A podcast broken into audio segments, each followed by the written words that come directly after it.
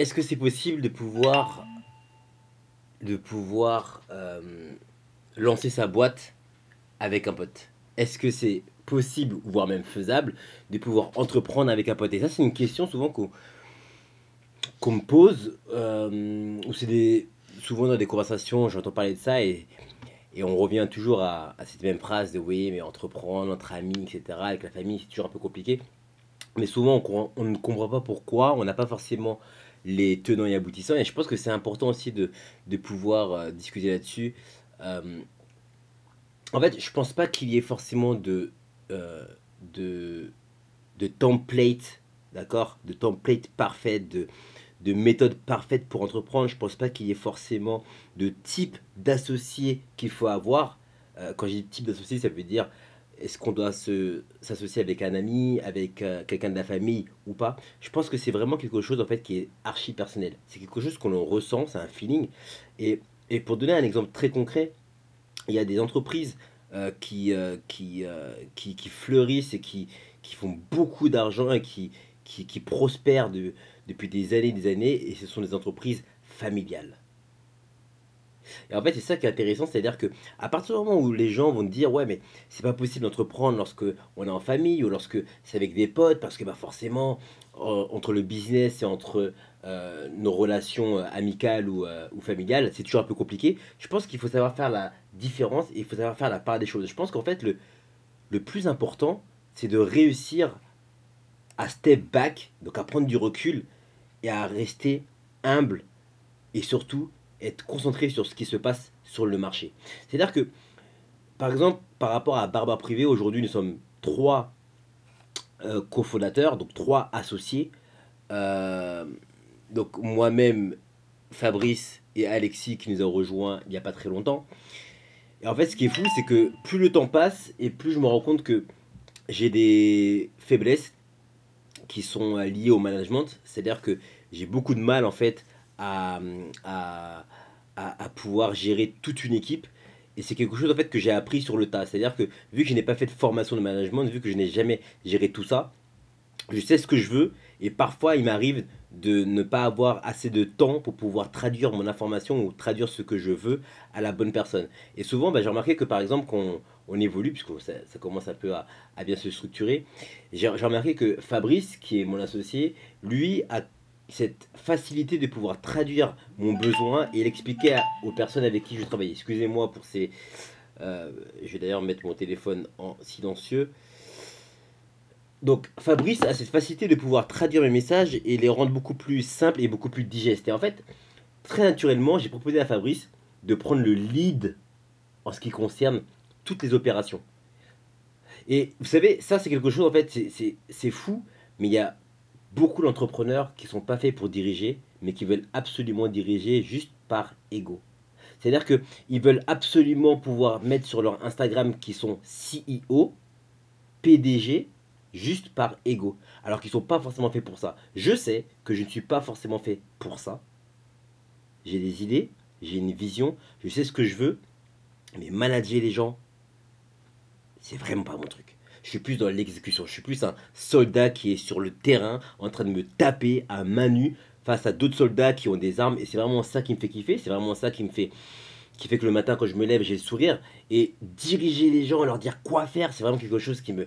Voilà. Mettre des cadres, c'est pas pour moi. Je déteste faire ça. Et pourtant, je suis amené à le faire. Donc, malgré tout, j'apprends de mon côté. Donc, on grandit face à cette expérience et face aussi à tous ces trucs qui nous arrivent dans le monde de l'entrepreneuriat. Mais c'est quelque chose dans lequel je sais que je ne suis pas extrêmement bon. Je pense que ça va évoluer avec le temps, en tout cas, on l'espère. Mais pour le coup, je pense que mettre de l'ego dans du business, c'est toujours quelque chose de négatif. Donc, que vous entrepreniez avec un proche, la famille ou un ami, je pense que le plus important à retenir dans cette leçon ou dans cette aventure, c'est de se dire est-ce que je suis capable de pouvoir faire des feedbacks à cette personne sans m'en vouloir? Est-ce que je suis capable de pouvoir recevoir des feedbacks de cette personne sans me dire putain mais il se prend pour qui? Est-ce que je suis capable de pouvoir créer un projet sur 5, 10, 15, 20 ans avec cette personne sans ne jamais, jamais la trahir. Et c'est vraiment ces questions qui sont ultra importantes. Trop souvent, on se met, euh, on, s'associe avec des personnes sans réellement les connaître. On ne prend pas le temps de les connaître. Moi, j'ai eu la chance d'avoir rencontré Fabrice à l'époque où j'étais chez Chanel, puisque j'ai travaillé là-bas dans les stocks et lui, il était vendeur. Donc, on a eu le temps quand même euh, d'apprendre à se connaître, même si on n'était pas vraiment ultra proche, mais il y a toujours eu une certaine connexion. En même temps, il n'y a pas beaucoup de noirs chez Chanel, donc forcément, lorsqu'il y a deux noirs qui se voient, il y a forcément une espèce de connexion qui se met en route. Et, et, et la vérité, c'est que bah, avec le temps, ça s'est solidifié. Et ça, aujourd'hui, je sais que j'ai cette chance de pouvoir dire les choses à Fabrice comme si je parlais à n'importe qui. Quand ça va pas, je sais lui dire que ça va pas. Quand ça va, je sais lui dire quand ça va. Et vice versa. Et c'est ça qui fait cette force, c'est-à-dire que même lui, quand il a quelque chose à dire, quand il y a une idée que je vais pouvoir euh, émettre qui est bullshit, eh bien il me le dit. Et c'est ça qui fait cette force dans notre aventure. C'est la même chose avec Alexis, que j'ai eu l'occasion de rencontrer, euh, alors plus réellement grâce au podcast 365 Days to Win, puisque c'est suite à l'interview quand on s'est vu et qu'on a vraiment parlé par rapport à Baron Privé. Mais même avant ça, on se suivait, en tout cas je le suivais à cette époque, où il organisait des soirées, où il faisait pas mal de trucs comme ça, et je le voyais comme quelqu'un qui était vraiment très fort en communication. Et je me disais, putain, mais ce mec-là, il faut qu'un jour ou l'autre, je puisse bosser avec lui. Bah, comme quoi, parfois, le, le chemin est écrit parce qu'on a fini par s'associer. Et tout ça pour vous dire que malgré tout, on arrive à se dire les choses. On prend du recul parce qu'en fait, le business, c'est ce qu'il faut comprendre et je pense que c'est ultra important. C'est le marché qui dicte ce qui fonctionne ou ce qui ne fonctionne pas.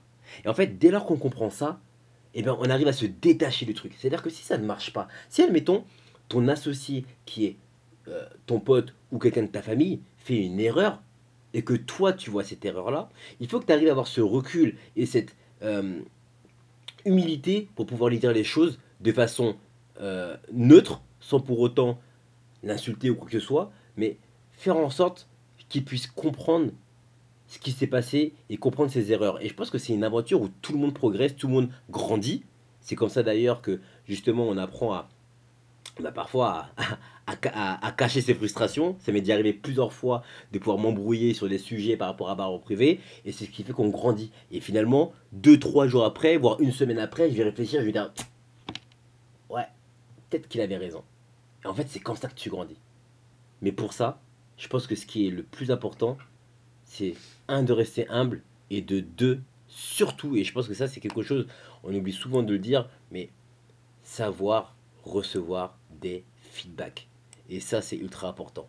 Si vous ne savez pas faire ça, que ce soit quelqu'un de votre famille, un proche, un pote, peu importe, ça ne fonctionnera pas. Parce que quoi qu'il arrive, dans un business, on a alors souvent si vous êtes d'ailleurs le fondateur de ce business, on a toujours tendance à penser que c'est son propre bébé, mais dès lors qu'il y a plusieurs personnes qui rentrent, il faut savoir partager, donner aussi à chacun, et pour que chacun puisse s'épanouir et puisse avancer ensemble. Ça, c'est une leçon que moi j'ai retenue sur Barbara Privé. Au tout début, quand Fabrice m'avait rejoint dans l'entreprise, souvent je parlais à la première personne, je veux faire ci, je veux faire ça, je veux faire ci. Et un jour, Fabrice m'a arrêté, m'a dit, hey, gros, si on bosse ensemble, c'est pour un projet, qui me motive de la même façon que toi. Ok, c'est toi qui as eu cette idée, etc., et que tu as voulu te lancer, il n'y a pas de souci. Mais si tu m'as fait confiance, c'est qu'à un moment donné, tu connais mes compétences, et j'ai besoin aussi que tu m'inclues dans le discours. Et c'est vrai que c'est quelque chose qui m'a fait tilt.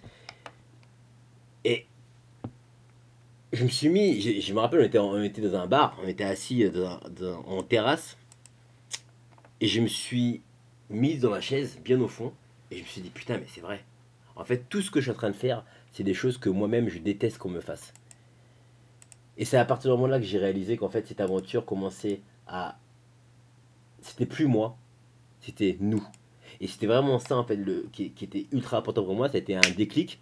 Et c'est à partir de ce moment-là que j'ai su changer le discours et faire en sorte que chacun, donc aussi bien moi, aussi bien Fabrice, aussi bien Alexis, aussi bien toutes les personnes avec qui on travaille, Stéphanie, Sébastien, Noal, toutes les personnes qui nous aident, Momo, etc., pour que chacun puisse évoluer avec ses compétences, puisse donner et partager ses idées, partager ses feedbacks sans qu'il y ait aucun jugement. Parce que personne ne peut juger, ni moi, ni Fabrice, ni Alexis, ni personne. Seul le marché a le dernier mot.